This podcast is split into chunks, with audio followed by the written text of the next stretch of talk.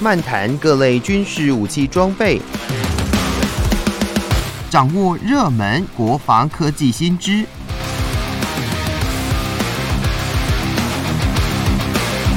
军武说早安，陪你一起领略国防知识力量。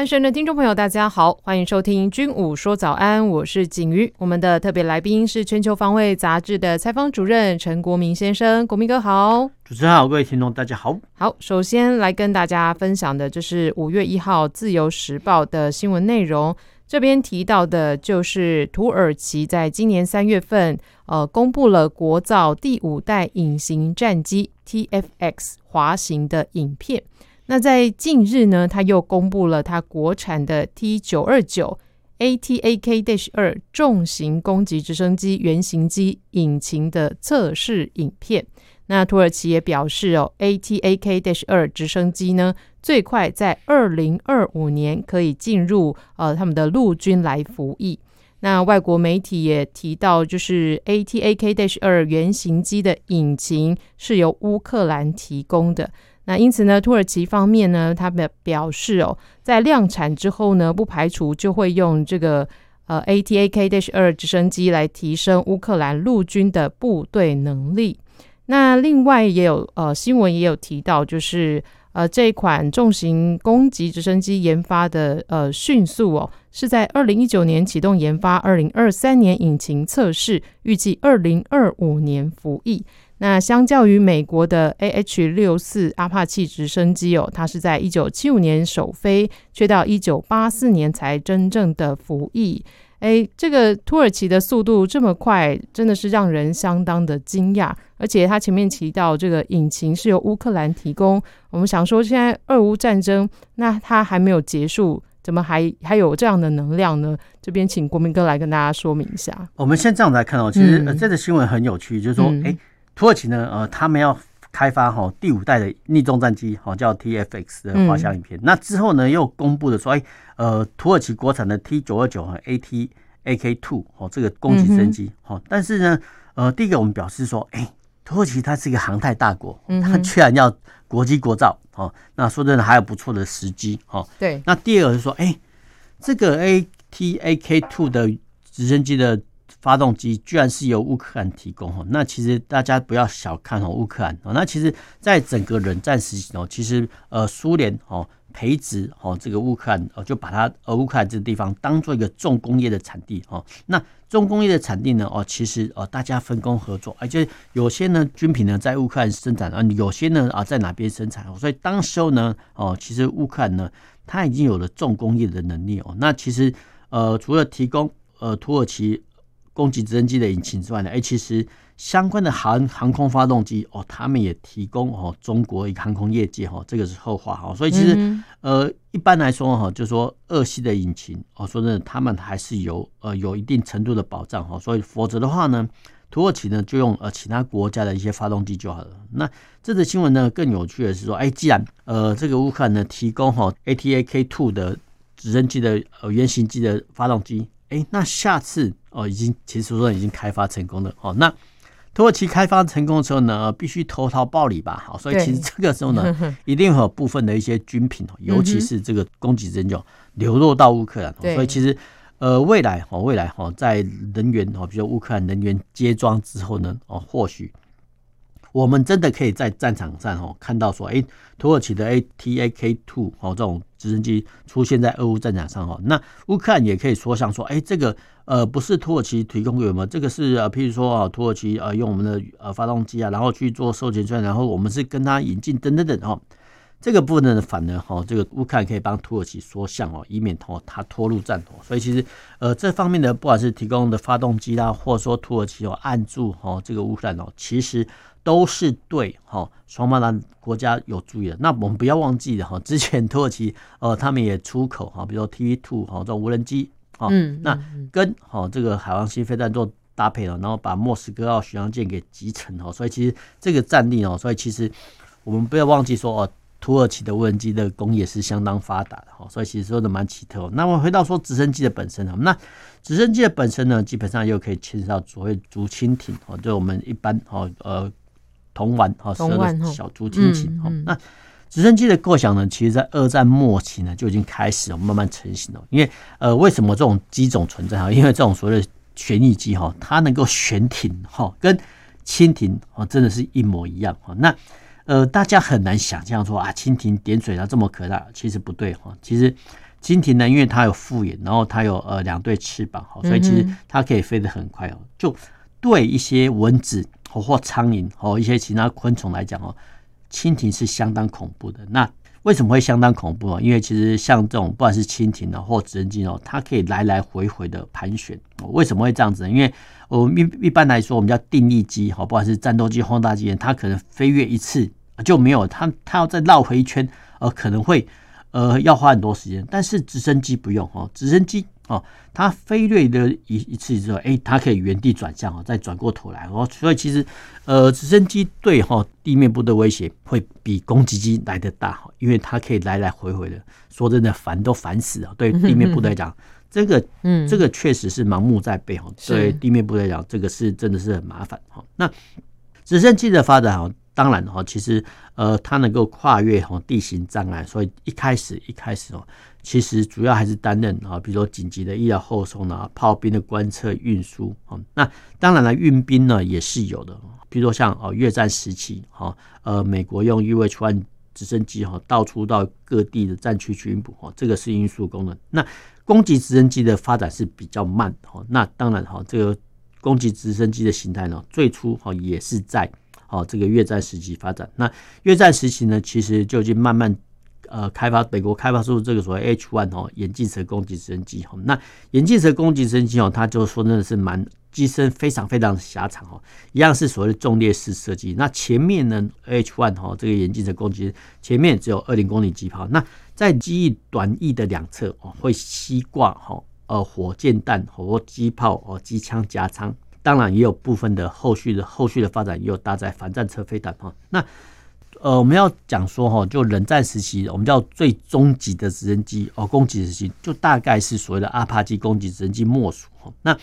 呃，这个阿帕奇攻击直升机哦，那当然哦，机鼻前方哦，除了很多的感测元件之外呢，那机鼻呢呃也有呃一门三零公里链炮，那两个短翼呢呃最多呢也可以。挂载哦，十六枚哦，地狱火反战车飞弹哦，那当然这个是一九八零年代的水准。那现在来讲哦，可以携挂哈更多呃射程更长的反战车飞弹。那当时候呢，在冷战时期哦，呃，美国的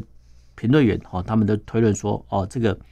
呃美国的直升机哦，跟前苏联华约呃国家的战车哦，他们的猎杀交换比哦，大概是一比十以上啊。换句话来讲说。一架这个阿帕奇直升机被击落之前哦，它有可能哈击伤或击毁十辆苏联的战车哈，这个是很重要的哈，因为哦前苏联哦或华沙工业国家，他们就常常说，哎，我们只要用所谓的装甲洪流呢，就可以碾平呃北德平原哦，然后横扫哈北约诸国。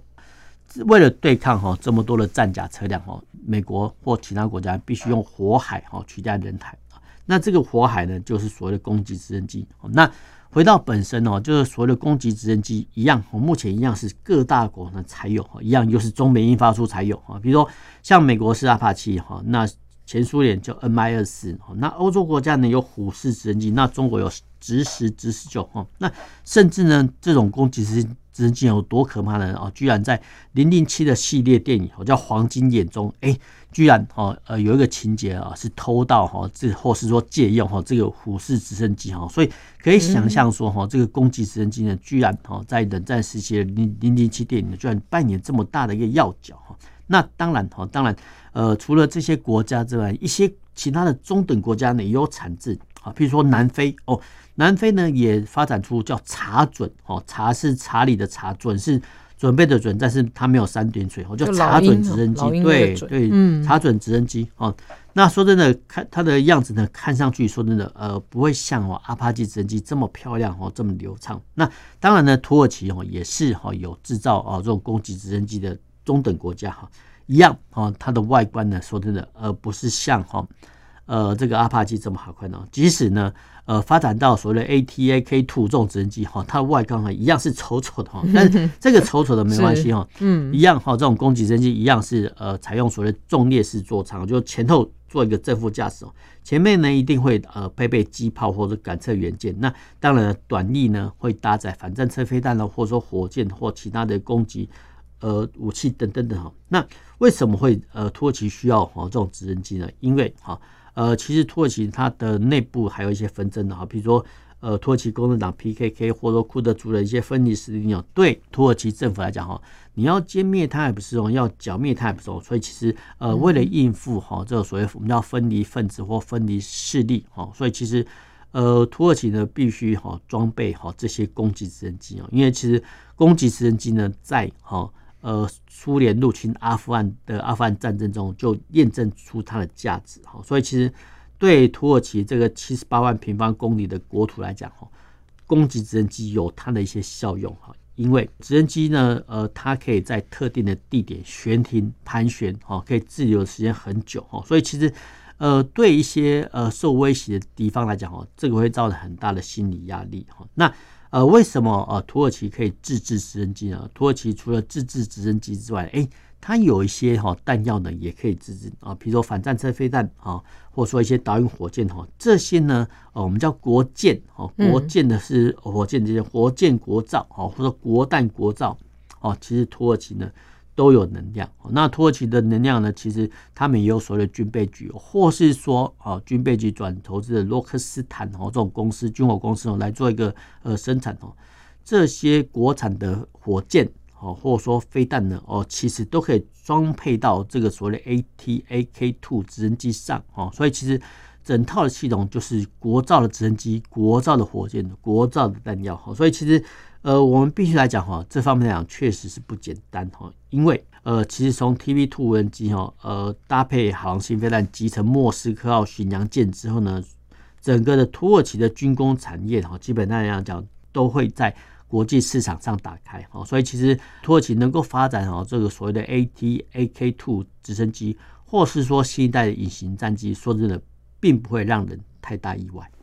哇，那透过这个新闻呢，我们也看到就是土耳其它呃国防的一个真实的一个实力哦。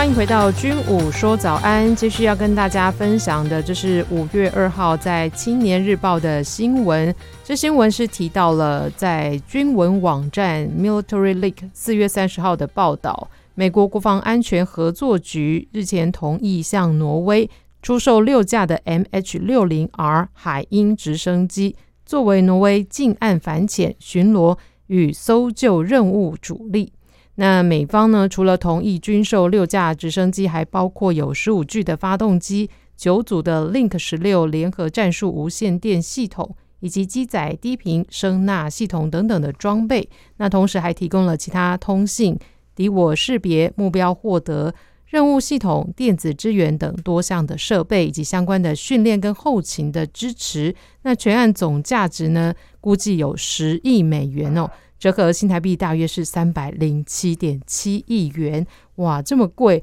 这个挪威为什么会需要这个 MH 六零 R 海鹰直升机呢？呃，我们要先来讲哦，其实直升机它叫定义机，好像不太一样，因为直升机哈叫旋翼机，它有它的用处哈，比如说直升机呢，它可以悬停哦，它可以盘旋哦，停留哈。对。呃，当然哈，它的速度会比哈定翼机来得慢哈，但是它有它的一些特性哦，所以其实一般国家哈，不管是你军队或警察，或者说公务部门哈，它会定翼机跟旋翼机哈并用，因为它各有各有长处哈。那现阶段来讲哈，呃，直升机的系列呢，大概哈一样分为哈几个呃区块，譬如说定翼机来讲哦，比如说它有空中巴士，呃，法国的空中巴士，美国的波音哈，那。呃，同样的哈，这些国家呢都有哈制作相关的呃定翼机跟旋翼机哦。那除了定义机之外呢，哦，像美国的旋翼机市场来讲哈，比如说呃，他们是用赛考斯机哈，这个厂商哈，就所以我们看到说，哎，SH 六十，那欧洲的国家呢，他们就欧洲直升机的系列哈，那这些欧洲直升机国家呢，哦，这个公司啊，它又包含很呃国家的呃一些公司合并哈，包含意大利、法国、德国、英国、法国等等哈，这些国家呢。通通把他们的研发的直升机的一些公司呢，统统合并起来做什么呢？做共同开发哦。所以其实这个叫欧系哦。那我们刚才讲过，不是有美系吗？没有错哈。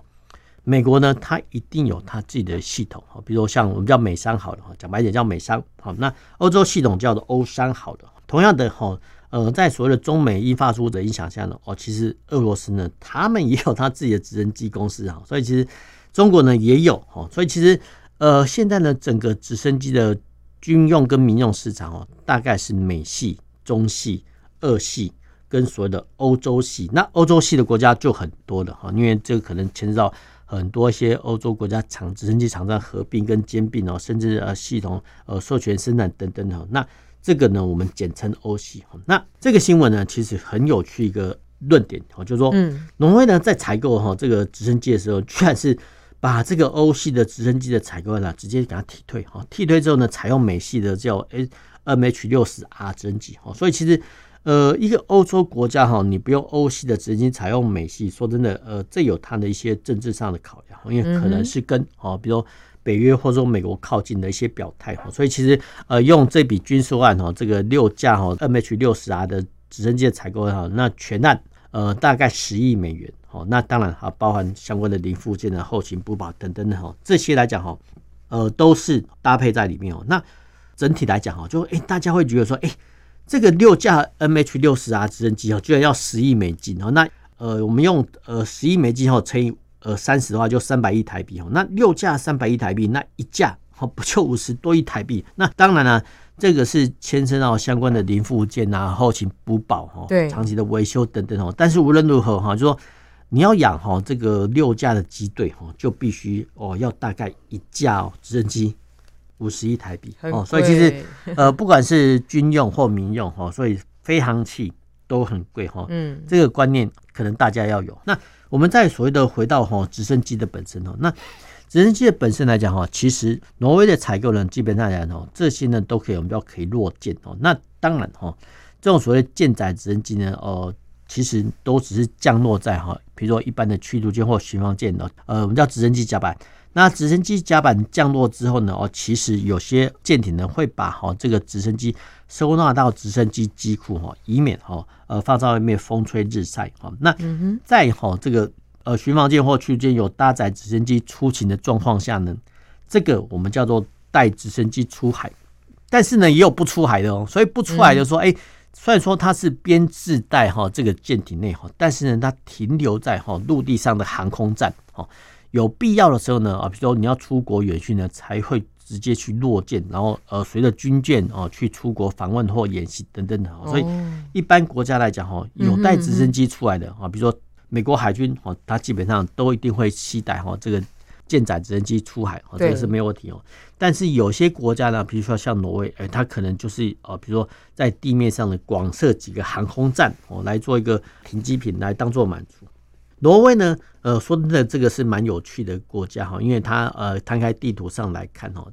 这个国家哈，呃，领土非常的狭长，那整个的海岸线呢，曲曲折折加起来，居然有两万一千呃两万。五千一百四十八公里这么长哈，那当然我们刚才讲过，就是说，哎，这些的舰艇哈，呃，有时候呢会搭载好直升机出航，但是我们要来看哦，其实挪威的海军呢，它的水面的呃武力说真的不是很强大哈，所以其实这些的我们要配备的直升机呢，基本上讲会。编制在哈陆地上的航空站，什么意思呢？比如说，假设我们在北中南哦，就挪威的北中南哦，各设置哈一个航空站哈，然后呢，把哈这种直升机进度到这个北中南航空站的，然后呃分区域来做负责。那直升机哈除了做哈相关的军事攻防演练之外呢，哦，其实呃它也可以担任哈，比如说日常的搜救、巡逻、海岸线维护等等等哈，这些呢。很可能是由海军的舰载直升机来做，或是由其他国家的，比如说海我们的海巡的单位来做都可以哈。那当然哈，在一个国家我们要经费有限的状况下呢，哎，用海军的直升机从事日常的巡逻、海岸线的维护可不可以？当然可以哈。或是说，呃，在海巡单位哈，他们的建制的直升机机队不够调配的时候呢，调用海军的直升机去巡逻，当然也是可以的哈。所以其实，呃，这些部分呢，都是哈这种直升机好用的地方，因为。直升机哦，除了担任经济海域的巡逻之外呢，哎，其实它还可以担任必要时候哦，它还可以担任搜救的工作哈。因为比如说在啊加装啊强力探照针或者说绞盘哦，就可以把哈落难的海事人员哦从海面上吊起哦。所以其实。这个是定翼机所不及的地方，好，那我们想象一个画面，说好，假设外海呢，啊，比如说某一艘渔船翻覆啊，在距离三百里以上，哈，那这个时候呢，定翼机可能就会先出动，那可能呃到达出事海域之后呢，先行丢下，哈，比如说呃救生筏或一些必要的物资，然后之后呢再通知，哈。这个旋翼机就直升机哦，赶快前去做吊挂跟搜救的工作。所以其实定翼跟旋翼它有各有它的优点哦。那我们再回到说哈，这个直升机的本身啊，大家呢可能会有一些听众可能会有一些呃看到一些影片说，哎，这些直升机呢好像哦在成品的时候呢落在哈这个直升机后面的甲板上哈，然后呢再由哈这个呃舰艇组员把它固定轮挡哈，然后做加油挂弹的动作，好像很威的样子哦。其实。这个都只是在风和日丽的状况下，因为在军舰在出海的时候呢，哎，它可能会遭受到哈，比如说恶劣海象，或者说左右横摇横摆，然后前后重幅等等，哈，对，这个时候呢，直升机要落在哈看似很大，其实对直升机飞行员来讲非常狭小的直升机甲板上呢，其实这是一项困难，哈，所以其实我们哈可以看到说，有些国家呢专门建造这种所谓直升机训练舰，什么意思呢？就是说。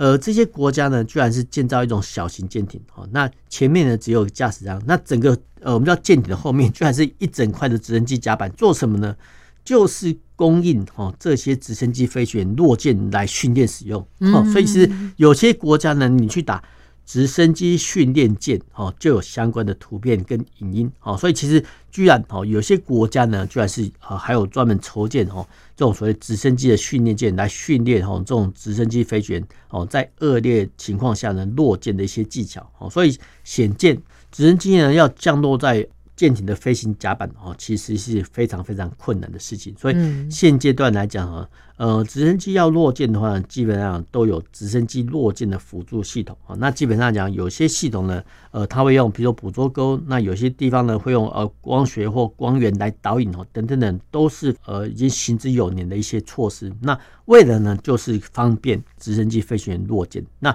当然哦，直升机在落舰之前呢，一样哈会透过无线电跟水面舰的舰桥组员做一些互相联络啊，比如说现在的风速风向啦，然后如何如何哈，嗯哼，这个时候呢，呃直升机飞行员才会去抓它的前置量哈。那当然呢，都会减少哈，尽量减少直升机重落地的可能。所以其实。呃，没想到说哈，直升机呃，看似简单的直升机降落，其实不然哈。这些呢，都必须经过训练的。那无论如何，我们要回到前提说哈，虽然说这个海鹰系列直升机已经发展很久，但是呃，实战证明哈，呃，经过不断的改良哈，跟性能的提升哈，居然。呃，挪威呢，居然还是采购了这六架的 MH 六十 R 直升机，好、嗯，那这个算是这一系列的哦比较新的版本啊，所以说没想到说，呃，一架直升机要问问世，虽然说很早，但是经过性能提升跟已经改造了，哎、欸，一样呢，继续在哈冷战时期的之后的二零二三年继续在挪威军方服役。是，但这新闻里面提到说，挪威是在去年才决定放弃呃与北约直升机工业的合约。这是退回二零零一年采购的耶，说真的是蛮奇特，时间点。对，是蛮奇特，因为这个跟俄乌战争有关系，是。就俄乌战争，因为奇怪，你看一个签约的采购，还有一个拖了十年哈，然后第一个哦，我们再讲白一点哈，就是说你没有履约哈，履约就完了就啊，你没有交钱呐，对，你没有交钱说，呃，居然还现在还可以退回，那对啊，这个是跟哈呃俄罗斯的态度有关系，因为大欧洲各国看到说，哎，你再不加强军备的话呢，哦，哪一天？哦，俄罗斯呢像呃侵略乌克兰那样的时候，你没有军备去抵抗的时候，你就会很凄惨。所以其实现在很多欧洲国家呢都加速哦他们原本的采购案哦，除呃除了挪威之外哦，尤其是比如说前东欧国家保加利亚啦、波兰等等哦，是他们都已经开始加强哦他们对。既定的采购军购的一些交付流程，因为否则的话呢，你打仗的时候呢没有武器啊，说的这这是政府的不对哦，所以